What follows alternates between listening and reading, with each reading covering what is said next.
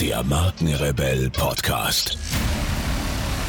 Spannende Interviews, wertvolle Strategien und provokante Botschaften für Führungskräfte und Unternehmer.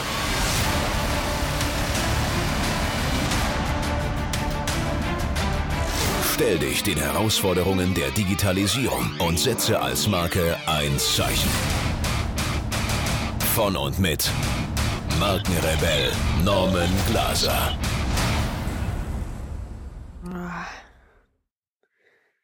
Da kriege ich gleich Wehen wieder. Bei den digitalen Nomaden? Ja, wenn mich das so aufregt. Sind wir schon drauf? Die ganze Zeit. Und Na, da wird nichts geschnitten hier bei Mi- uns. Das ist alles raw.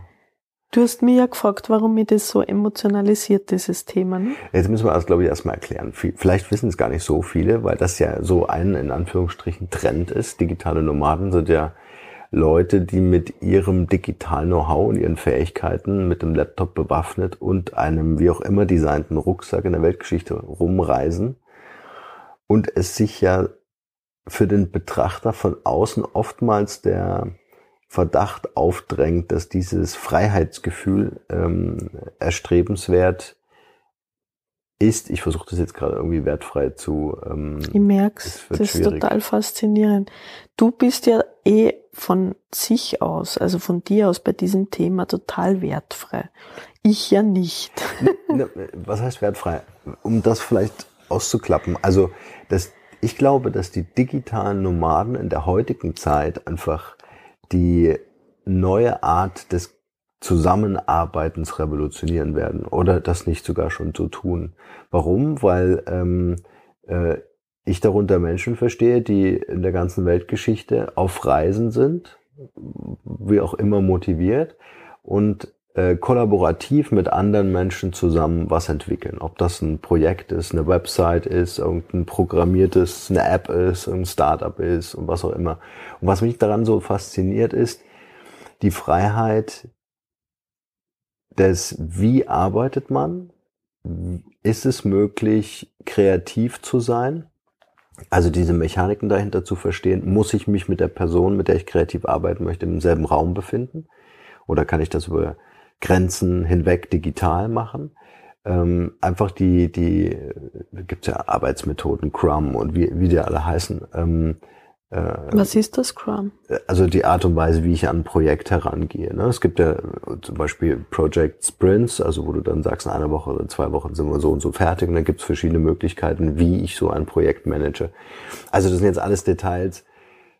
Aber was, was, was mich daran einfach fasziniert, ist, wird es die Art und Weise des Zusammenarbeitens genauso revolutionieren durch die Digitalisierung wie die Art der Kommunikation heute für uns. WhatsApp, Social Media, kommunizieren wir ja ganz anders wie vor 20 Jahren. Und das finde ich ganz interessant, dass, dass, dass die digitalen Nomaden genau darauf angewiesen sind, neue Formen der Arbeit miteinander zu finden, um dass sich das selbst das Reisen zu ermöglichen. Das ist das, was mich so fasziniert an dieser ganzen Geschichte.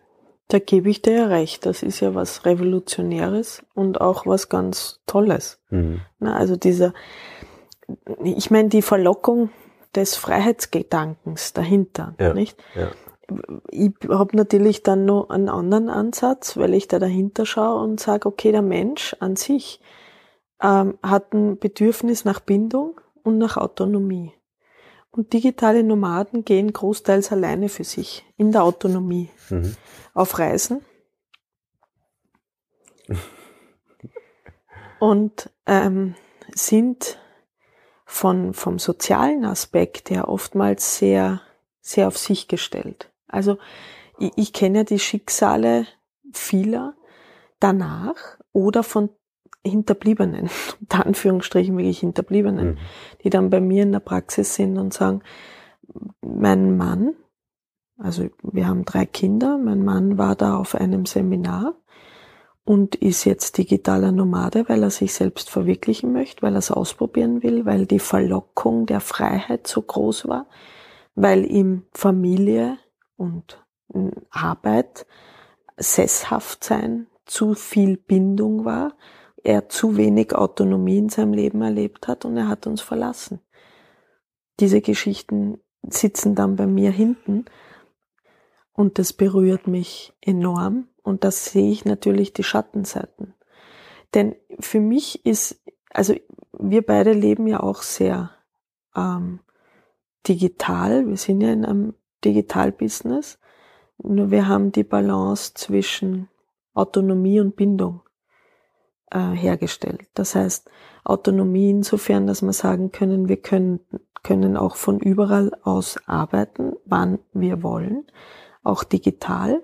Wir vernetzen uns mit sehr, sehr vielen Menschen über, über digitale Medien. Nur wir leben auch die Bindung, das heißt Familie und, und, und Sesshaftigkeit. Und ich glaube, die wahre Revolution für mich persönlich ist die, dieses Gleichgewicht herzustellen. Dass ich die Freiheit habe, mhm. ähm, zu reisen, aber ist auch ein Unterschied, als ähm, kann ich das auch als Familie mit Kindern? Wie viel, wie viel Bindung brauchen sie? Wie viel Halt? Wie viel Rahmen? Gibt ja auch Sicherheit extrem viel. Und Sicherheit ist ja ein Grundbedürfnis jedes Menschen. Dass ich sage, das, das würde mich interessieren, äh, wenn ich in die Tiefe gehe mit einem digitalen Nomaden, der sehr, sehr viel alleine unterwegs ist und reist und in Coworking Spaces dann schon begegnet. Und ich, und ich glaube, das sind auch die Zusammenhänge, die man einfach anschauen muss. Also ich meine, äh, lass uns unsere Tochter nehmen, fast 19 Jahre alt. Ja, wenn die jetzt morgen sagt, ich werde digitale Nomade zwei Jahre, würden wir sagen, ey bitte. Unbedingt. Äh, Ziellos. Lernen die Welt kennen. Mhm. Ja, weil ich glaube auch gerade junge Leute, das ist ein unglaubliches wertvoll, also unglaubliches wertvolles Zeitfenster, in dem ich das erleben kann. Jetzt ist der Unterschied ja nur, und wenn wir uns mal Nomaden angucken, wie wir das vielleicht aus, aus anderen Stämmen, aus anderen Ländern und Kulturen kennen, dann, dann, dann zieht ja dort eine Familie um. Mhm. Ja, dann ist es im Grunde die Flexibilität des Wohnortes. Ähm, und wenn ich dich richtig verstehe, siehst du ja die Gefahr in dem, dass ich sage, da ist eine Familie und aus welchen Gründen auch immer motiviert will einer ausbrechen, um als digitaler Nomade in der Welt sein Glück zu finden und lässt die Familie zurück. Ja, einerseits das oder ähm, dass, dass es auch Menschen gibt, die sagen, ich möchte jetzt, ich möchte jetzt diesem Alltag entfliehen, weil ich bin darin, habe einen Schmerz damit erlebt, mhm. mit Menschen, mit Beziehungen und ich gehe raus, ich isoliere mich und dann kommt man wieder zum Bindungsverhalten, äh, wo, wo man, wo man nachschauen könnte, hat dieser Mensch generell die Tendenz, alles, vieles mit sich selbst auszumachen. Ist der unsicher gebunden? Ist der ambivalent gebunden? Das heißt, kann sich der schwer auf Beziehungen einlassen? Vertraut der eher nur sich selbst, seinen Fähigkeiten als anderen? Und dann ist die Gefahr, dass ich dieses Muster verstärke und ähm, mich rausnehmen, alleine um die Welt reise und ähm, und irgendwo dann sitz und nicht diese Erfüllung fühle. Also man wartet dann auf boah, Freiheit, ich bin an einem tollen Strand, ich habe meinen Laptop da. Mir sollte es eigentlich gut gehen. Also diese Erfahrungsberichte kenne ich auch, aber ich fühl's nicht. Ich fühle mich unerfüllt. Mhm. Und dann gibt's Menschen, die sagen, das gibt's doch nicht. Jetzt reise ich schon bin scheinbar autonom, autark, kann machen, was ich will, aber ich bin nicht glücklich. Warum? Weil, weil die Ursache, dieses, dieses Verletzungsgefühl von, ich kann keinem Menschen trauen, ne? es liegt ja dann in der Kindheit zurück, oder äh, ich bin auf mich alleine gestellt, ich kann niemanden um Hilfe bitten. Da hilft mir natürlich dieses digitale Nomadentum verstärkt quasi unter Anführungsstrichen hilft, verstärkt das Muster dahinter, die Not dahinter.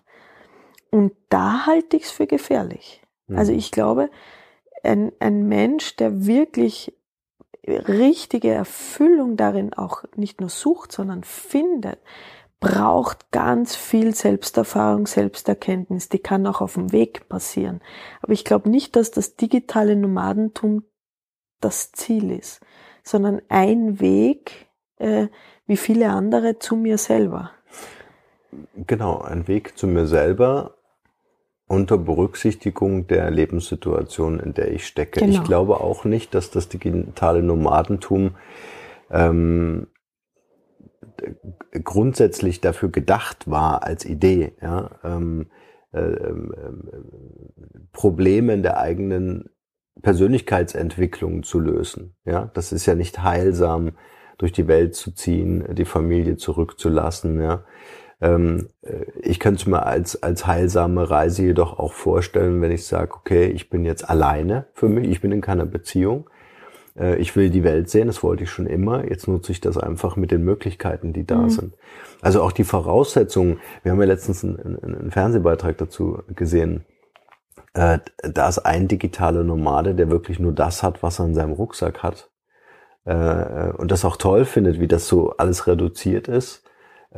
Aber da war auch eine digitale Nomadin, ja, in, in einem, weiß ich nicht, wie alt wird sie sein, Ende 40, vielleicht mhm. Anfang 50 und so das große Glück und auch ihr Business, das darf man nicht vergessen. Ne? Das eine ist ja das Glück am Strand, aber ähm, äh, spätestens am Abend musst du dir die Frage stellen, womit finanziere ich das hier alles? Mhm. Also muss auch der Business Case her, muss auch irgendwo das, das Geschäftsmodell dahinter stimmen. Und ähm, die war sich so unsicher, ob das was für sie ist, macht das wohl erst ein paar Monate, ja äh, und ob sie da ein Geschäftsmodell dahinter bauen kann. Also wie schaffe ich es da, damit tatsächlich Einnahmen zu generieren. Und dann merkst du aber in dem Gespräch, dass ihr eigentlich die Grundlagen fehlen, nämlich wirklich so ein Digital Native zu sein. Also jemand zu sein, der mit digitalen Medien wirklich äh, bravourös umgehen kann, um die speziellen Anforderungen, die es einfach notwendig machen, verschiedene Jobs auch annehmen zu können, äh, zu bewältigen. Ja, und auch das, das Unternehmertum. Ne? Also ich, ich glaube, das, das musste ja auch liegen. Ich, ja. Sie war ja Krankenschwester vorher ne? und hat dann den kompletten Cut und Break gemacht und ist dann rausgezogen, weil es so verlockend auch ist. Ne? Ja.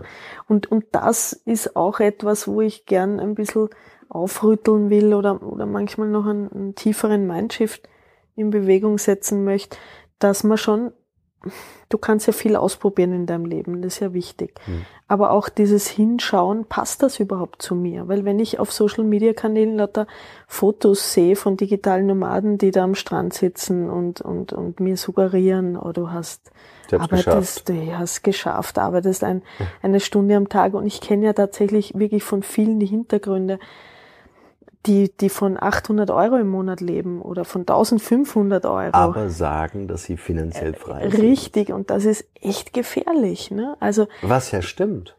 Aber die haben halt Ausgaben von 800 Euro und verdienen 1000 Euro, damit bist du finanziell frei. Und wenn du das, ja, ja, und da kannst du natürlich immer schauen, passt es zu mir? Will ich diesen Standard haben? Passt der Lebensstandard? Was muss ich für meinen tun? Oder wenn ich eine Familie habe, wir haben ja auch viel drüber gesprochen, ne? dass wir gesagt haben, hey, komm, wir gehen jetzt mal mit den Kids auf Reisen. Das ist natürlich ein ganz anderer Motor.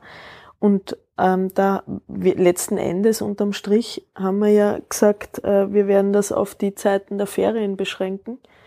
Warum? Weil ähm, oder meine Grundeinstellung ist, dass es für Kinder auch ganz, ganz schön ist und vor allem für so viele, die bei uns leben oder mit uns leben, äh, wenn man, wenn man diesen Halt und diese Sicherheit und diese Routine auch hat und innerhalb dessen aber auch die Möglichkeit hat, also diese Autonomie und diese Freiheit zu leben. Und da brauchst du natürlich oder hast dann ganz einen anderen Hebel auch finanziell gesehen. Und diese Frage ist schön, wenn sich äh, wenn sich Menschen mit Familie stellen, so wie in dem Extremfall, der, der eine wirklich seine Familie verlassen hat. Hm. Ich meine, ich kann, ich kann das natürlich verstehen. Also ich persönlich könnte es mir nicht vorstellen. Also was ich mir vorstellen könnte, wären so drei Monate oder genau. meinetwegen mal ein halbes Jahr oder so, wenn man mhm. irgendwie so einen coolen Hotspot gefunden hat, um dort zu leben. Also mhm. nicht um dorthin zu fahren und zu arbeiten, sondern um dort zu leben. Das finde ich ganz cool. Aber ich, ich bräuchte irgendwie immer so ein, so ein, so ein Zentrum, also so eine Homebase, wo ich einfach weiß, okay, da, da kann ich zurück, da, da kenne ich mich aus, auch in der Umgebung, ja, die habe ich mir ganz bewusst so ausgesucht, so wie wir hier leben, einfach mhm. auch. Ähm, ich kann aber auch verstehen, ähm, was jetzt mal in dieser neuen digitalen Welt für ein unfassbarer Magnet dort entsteht. Ja, absolut. Also mhm. dieses, man muss sich vorstellen, mhm. wie toll das von außen aussieht. Ja, für jemanden, der jetzt noch nicht so involviert ist in gerade in das digitale Unternehmertum, ähm, dann ist das ja eine Ortsunabhängigkeit, eine Ungebundenheit, äh, der Verzicht auf ähm, äh, auf, auf alles, was dich bindet an einen Ort. Ob das ein Auto ist, ja, oder Versicherungen sind oder Mietzahlungen sind oder sonst irgendwas. Also die, diese Freiheit, ja. Dann diese Leichtigkeit, die man ja oft spürt im Internet, gerade wenn man so Online-Marketer marktschreierisch wahrnimmt. Also ich kann das ehrlich gesagt so, so gar nicht ab. Ja, wenn ich dann lese, ähm, äh, mach dein eigenes Business und, und du, du wirst sehen, äh, Einnahmen 4.000 Euro, 10.000 Euro im Monat ist überhaupt kein Problem, alles passiv. So. Und keiner sagt da, wie viel Arbeit das ist, ne? Wirklich. Keiner sagt dir, wie viel Arbeit es ist. Interessant äh, ist aber, dass es möglich ist. Das war ja. für mich auch eine tolle Erkenntnis. Ja? Du kannst davon ja ein Lied singen. Also dass das wirklich das digitale Unternehmertum äh, tatsächlich möglich ist.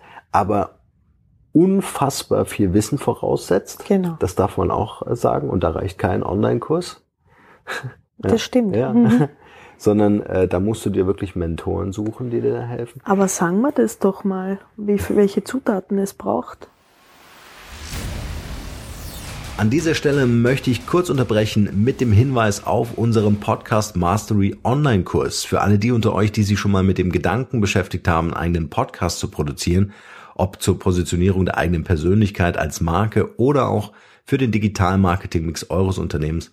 Ganz egal, dieser Online-Kurs wird euch befähigen, diesen Podcast oder euren eigenen Podcast zu produzieren. Ich habe dort mein ganzes Wissen und meine ganzen Erfahrungen der letzten Jahre hineingepackt, inklusive Insider-Tipps, die nur wenige Podcaster in Deutschland kennen. Von dem her freue ich mich auf euer Feedback. Schaut euch das Ganze an auf www.markenrebell.de slash podcastmastery und ich würde mich freuen, wenn das für euch genauso wertvoll ist, wie es für mich geworden ist. In diesem Sinne, und jetzt geht's weiter hier.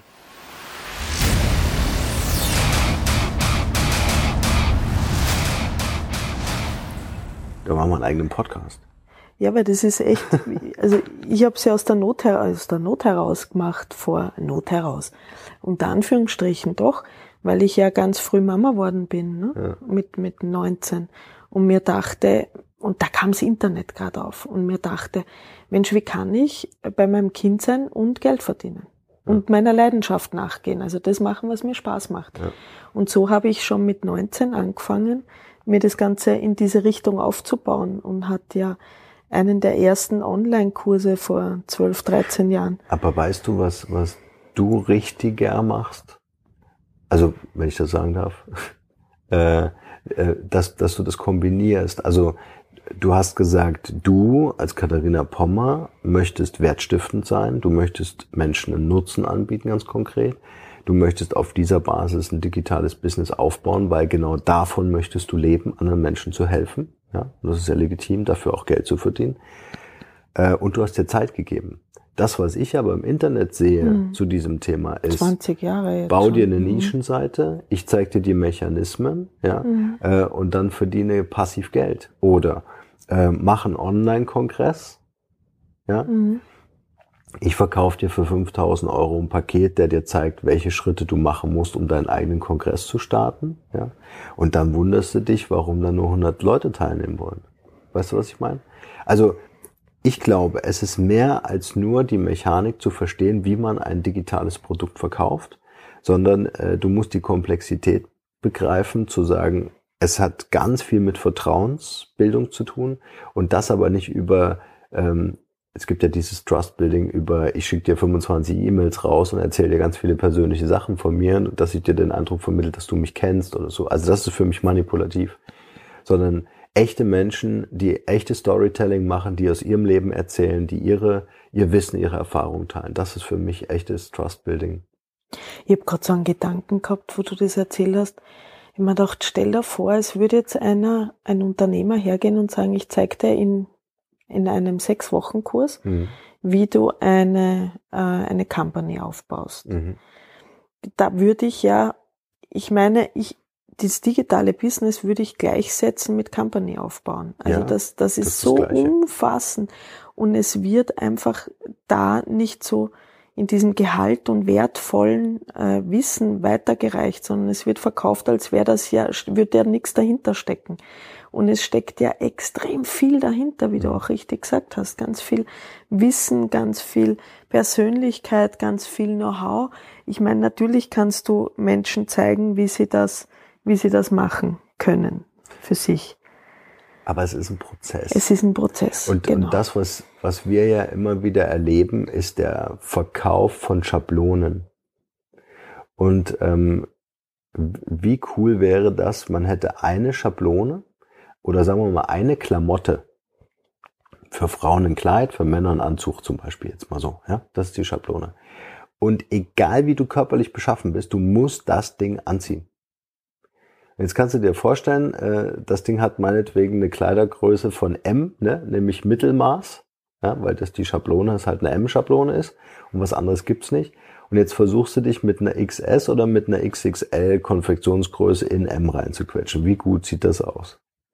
Und, und, und das meine ich mit diesen Schablonen. Das heißt, wir kriegen da draußen Schablonen über diese ganzen äh, digitalen Produkte verkauft, aber dieses Individuelle und das Bewusstsein darauf, das heißt, wenn ich Speaker werden möchte, wenn ich Coach werden möchte, wenn ich Mentor werden möchte, wenn ich irgendwas werden möchte, Berater oder sonst was, dann baue ich da ein Startup auf. Genau. Und dieses Startup braucht zwei bis drei Jahre, auch in der digitalen Welt, um wachsen zu können. Das kann auch mal in einem Jahr passieren, weil du die richtigen Knöpfe gedrückt hast, weil du die richtigen Mentoren hast, weil du die Abkürzungen dir geholt hast von Leuten, die da schon sind, wo du hin willst. Aber ansonsten ähm, muss ich mir einfach bewusst machen, dass kein Online-Kurs dieser Welt dich in wenigen Wochen oder Tagen zu dem macht, der du sein möchtest, weil dir das versprochen wurde. Langfristig nachhaltig. Ja. Ne? Also ich fand das total ein schönes Bild, das du gebracht hast mit der Konfektionsgröße und dem Kleidung, mit den Schablonen, weil, weil das ist ja auch die Gefahr, die wir da drin sehen. Ne? Und da kannst du ja philosophieren und, und noch weit, da, da spinne ich so rum und denk mir, es wird zu viel von Individualität, Authentizität, Einzigartigkeit gesprochen. Dann möchte ich doch auch ein, ein einzigartiges Business aufbauen, das mhm. zu mir als Individuum authentisch passt und, und keine Schablone übernehmen. Und ich glaube, dass nur so ein, ein, ein langfristiger, erfüllender Prozess oder Lebensweg auch möglich ist. Und wenn es dann das digitale Nomadentum wird, grandios, mhm. fantastisch. Also du hast ja vorher von, von, von unserer Großen gesprochen, die wir ja auch dazu, dazu ähm, anregen oder motivieren und die jetzt auch ihre Webseite mit Blog gebastelt hat von sich aus, weil sie, weil sie es liebt zu schreiben und zu fotografieren und diese digitale Welt entdeckt hat. Und ähm, aber sie baut jetzt schon das ganze Jahr dran. Sie bereitet sich vor, ne? Und sie denkt darüber nach, was genau will ich und bin ich bereit, diesen Schritt zu gehen? Und wenn ich ihn gehe, wie geht's mir damit? Und da fällt mir auch auf, wenn ich mir vorstelle, sie hätte jetzt so einen Sechs-Wochen-Kurs gemacht, wäre der Raum und die Zeit für ihres gar nicht da gewesen. Und stell dir mal den Frust vor. Ja. Also gerade für junge Leute. Ja, jetzt kann es natürlich toll sein, mir passt zufällig M. Mhm. Ja, wahrscheinlich Mittelmaß. Mhm. äh, bei mir sieht das gut aus. Und jetzt sehen die Leute, mhm. guck mal, der hat Schablone M und das sieht richtig cool aus bei dem. Es funktioniert. Ja. Äh, jetzt, jetzt hat unsere Tochter ähm, äh, Größe S. Ja. Und dann passt M nicht. Verstehst du, was ich meine? Also dieses ähm, Das ist ein Frust, ja. Unfassbar. Ja. Sie würde alles in die Ecke schmeißen und sagen, verdammt, das funktioniert nicht. Deswegen werben wir ja eigentlich auch, oder was heißt eigentlich, wir werben dafür, dass, dass man sich äh, für die individuelle Lebenssituation, in der ich mich befinde, privat wie geschäftlich, einfach einen Mentor hole und mit dieser Person zusammen entscheide, bin ich ein Digitalunternehmer, Digitalunternehmerin? Bin ich ein digitaler Nomade? Wäre dieses neue Leben, diese neue Art des Lebens, das neue Art des Arbeitens äh, für mich geeignet? Oder mache ich mir was vor? Lasse ich mich gerade blenden durch den ähm, Inner Circle, in den ich mich begebe? Ja, es ist ja so, wenn ich mich mit dem Thema beschäftige, dann bin ich ja in dieser Bubble gefangen. Ja, Und so ein Mentor kann mir von außen vielleicht helfen und sagen, hey, ist gerade keine gute Idee oder ist gerade jetzt schlecht, aber in der Zukunft vielleicht ein Thema oder äh, du sehnst dich eigentlich nur nach danach ein eigenes digitales Business aufzumachen. Oder er kann sagen, lass uns doch dich dahin entwickeln, gemeinsam, Beispiel, ne? Genau. Und, und auch die Vorbereitungen treffen. Das ist ja, als würde ich auf Mount Everest oder Kilimanjaro, äh, komm, wir machen Training 21 Tage und da wirst du oben stehen. Das kann für jemanden, der die Voraussetzungen hat, der vorher schon sportlich war, mhm. der schon ein paar Berge bestiegen hat, tatsächlich zutreffen. Aber wenn ich keine, noch nie mehr als zwei Kilometer gewandert bin mhm. und, und überhaupt keine Ahnung habe, wie es da in der Höhenlage ausschaut, dann brauche ich die Zeit und die Vorbereitung. Und mhm. das ist, das ist das, was, was uns, denke ich, auch noch wichtig ist, ja. mitzuteilen. Ja. Dass wir uns auch in dieser schnelllebigen Zeit, die so verlockend ist und voller Verführungen ist, ja. die Zeit und den Raum noch geben müssen. Also wir gehen so von unserer Natur auch weg. Ähm, wenn wir sagen, ich, ich stecke mir das jetzt als Ziel, ich will auf den Kili, koste es, was es wolle, drei Wochen den schnellsten Kurs, den günstigsten noch dazu, von jemandem, der da oben war, ist ja ganz nett, der wird mir das schon sagen können. Und, und, und das ähm, darf nicht das Ziel sein, dieses ähm, über sich selbst hinweggehen weil man sich nicht mehr den Raum und die Zeit nehmen möchte, auch in seinem Tempo durchs Leben gehen zu können. Ja. Und das ist auch eine Versuchung der heutigen Zeit, ja. diese Schnelllebigkeit. Es kann aber auch funktionieren. Das macht zum Beispiel Markus Maurer gut vor, den ich ja schon in meinem Podcast Markenrebell äh, interviewen konnte. Aber vielleicht können wir unsere Zuhörer oder Hinhörerinnen äh, motivieren, ihre Geschichte äh, uns mal zu erzählen. Ja, das wäre toll. Vielleicht können wir so, ein, so, ein, so, ein, so eine Audiodatei einklinken. Können wir vielleicht mal ein kleines Experiment machen. Also, äh, wie funktioniert das genau? Man schicke uns doch eine Audionachricht als WhatsApp. Das wäre doch gut. Mhm. Ähm, wo man seine Geschichte kurz erzählt. Wo man seine wirklich als Kurzgeschichte ja. äh, mal Seine Erfahrungen auch, ne? Genau. Und äh, wir spielen das dann einfach in eine der nächsten Podcast-Folgen mal ein und äh, sprechen dann darüber. Das wäre toll. Mal ausprobieren. Vielleicht hat er eine Lust. ja, in diesem Sinne machen wir das Ding hier zu.